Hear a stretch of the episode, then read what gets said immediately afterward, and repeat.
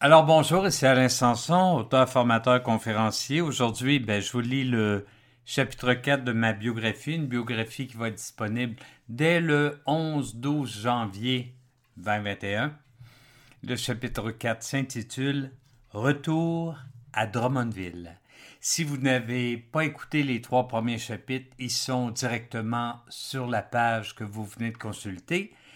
Et euh, ben, pour le chapitre 5, il va falloir lire le livre. C'est aujourd'hui le dernier segment que j'enregistre. Alors, allons-y.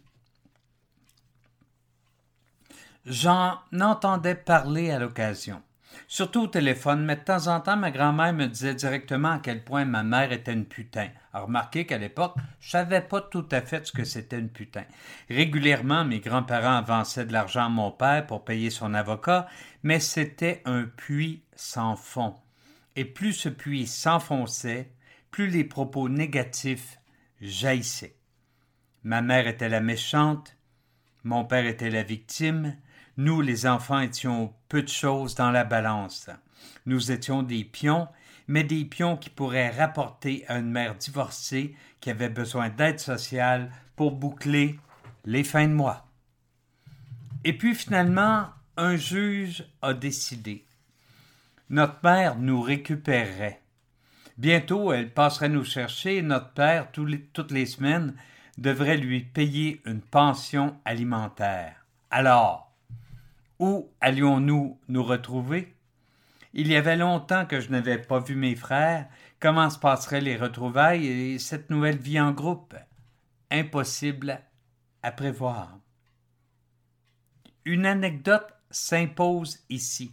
D'après vous, qu'ont fait mon père, ma mère et Bob, son petit ami, une fois la sentence prononcée?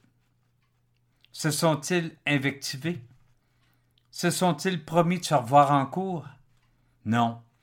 Ils sont simplement allés prendre une bière ensemble. Une bière, puis une autre, puis une autre, et ainsi de suite. Ce nouveau copain, que je ne connaissais pas, était pas là quand ma mère est venue me chercher à l'avenir.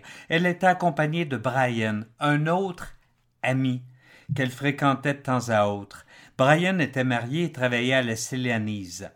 Je réaliserai plus tard qu'il était amoureux de ma mère, mais qu'il ne souhaitait pas quitter son épouse. Ma mère et lui se contenteraient donc de rencontres hebdomadaires et Brian jouait un petit rôle de pourvoyeur. C'était la première fois depuis des lunes que je retrouvais Drummondville. Mon bagage était mince. Quelques vêtements et quelques livres accumulés au fil des ans. J'avais tellement été bombardé de messages négatifs concernant ma mère que c'est avec appréhension que j'entreprenais ce voyage.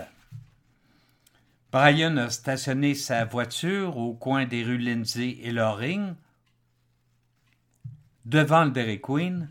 Quelques minutes plus tard, je dégustais un cornet pendant que les adultes parlaient, parlaient et parlaient. Je regardais les environs, ignorant qu'une personne qui deviendrait très importante pour moi vivait à une porte de là, au 128. J'ignorais que mon nouveau logis se trouvait à deux minutes à pied de la crèmerie, juste l'autre bord du bar, le 400. Nous nous y retrouverions dans les prochaines minutes. Le 128 de la rue Saint-Georges ne donnait pas encore sur un pont enjambant la rivière Saint-François. C'est une petite rue où venaient mourir les rues Herriot et Lindsay. Cette maison allait devenir mon foyer pour les huit années suivantes. La maison a été détruite depuis, mais prenons quelques instants pour vous faire découvrir les lieux. Il s'agissait d'un duplex. Nous habitions au deuxième, à l'étage. Je ne savais pas encore que c'était un taudis. Ce n'est que quelques années plus tard, quand j'allais inviter chez moi Marc Desrochers, un ami du deuxième secondaire, que j'allais le réaliser. Il a regardé la maison et a pensé que je lui faisais une blague. Mais puisque toutes les maisons du quartier étaient du même type, personne ne se sentait dévalorisé. La maison était située dans le cours d'un hôtel-motel, le 400, qui appartenait à M. Desmarais. C'est de lui que ma mère louait l'appartement, 70 piastres par mois.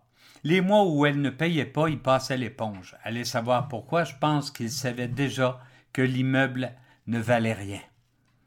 Au rez-de-chaussée, on trouvait les Perkle. C'étaient des témoins de Jéhovah, et leur mère avait décidé qu'elle ferait de moi un adepte. Les fils, quant à eux, étaient fous. Dwayne était agressif, jouait les intimidateurs, Andy était réservé socialement et se masturbait tranquillement à la fenêtre en regardant les gens passer sur le trottoir. Sheila n'avait pas le droit, elle, de se tenir avec des filles catholiques.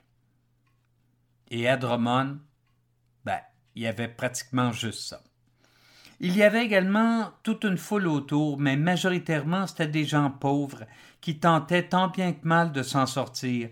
Les deux seules belles demeures étaient celles sur la droite du docteur Miette, une maison très bien située sur un terrain fort bien entretenu, et celle des Marchessault, une maison que nous appelions le château.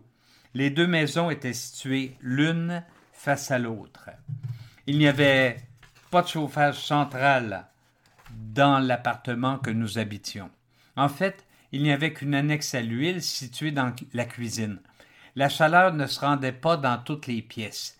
L'hiver, la fenêtre de ma chambre était envahie à l'intérieur d'une couche de, je dirais, cinq centimètres de glace.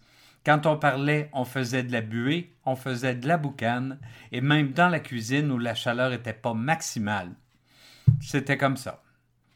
Je me souviens que quand mon ami Marc venait jouer au Monopoly en hiver, il conservait ses mitaines et sa tuque. Il faut dire que chez lui, de l'autre côté du boulevard Saint-Joseph, il y avait le chauffage dans chaque pièce.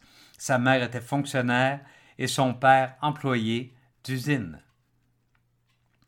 Quand arrivait le jour du bain, ma mère allumait le réservoir à eau chaude. Il fallait pas le laisser allumer trop longtemps. Il n'était pas isolé et lorsque l'eau chauffait trop, il se mettait à crépiter et donnait l'impression d'être sur le point d'exploser. Nous savions cependant qu'au premier crépitement, il était temps de se laver. Voici donc à quoi ressemblait mon nouvel environnement. J'allais me retrouver le lendemain en quatrième année à l'école Saint-Paul et ma professeure serait sœur Thérèse Lebel de nouveaux défis se présentaient à moi.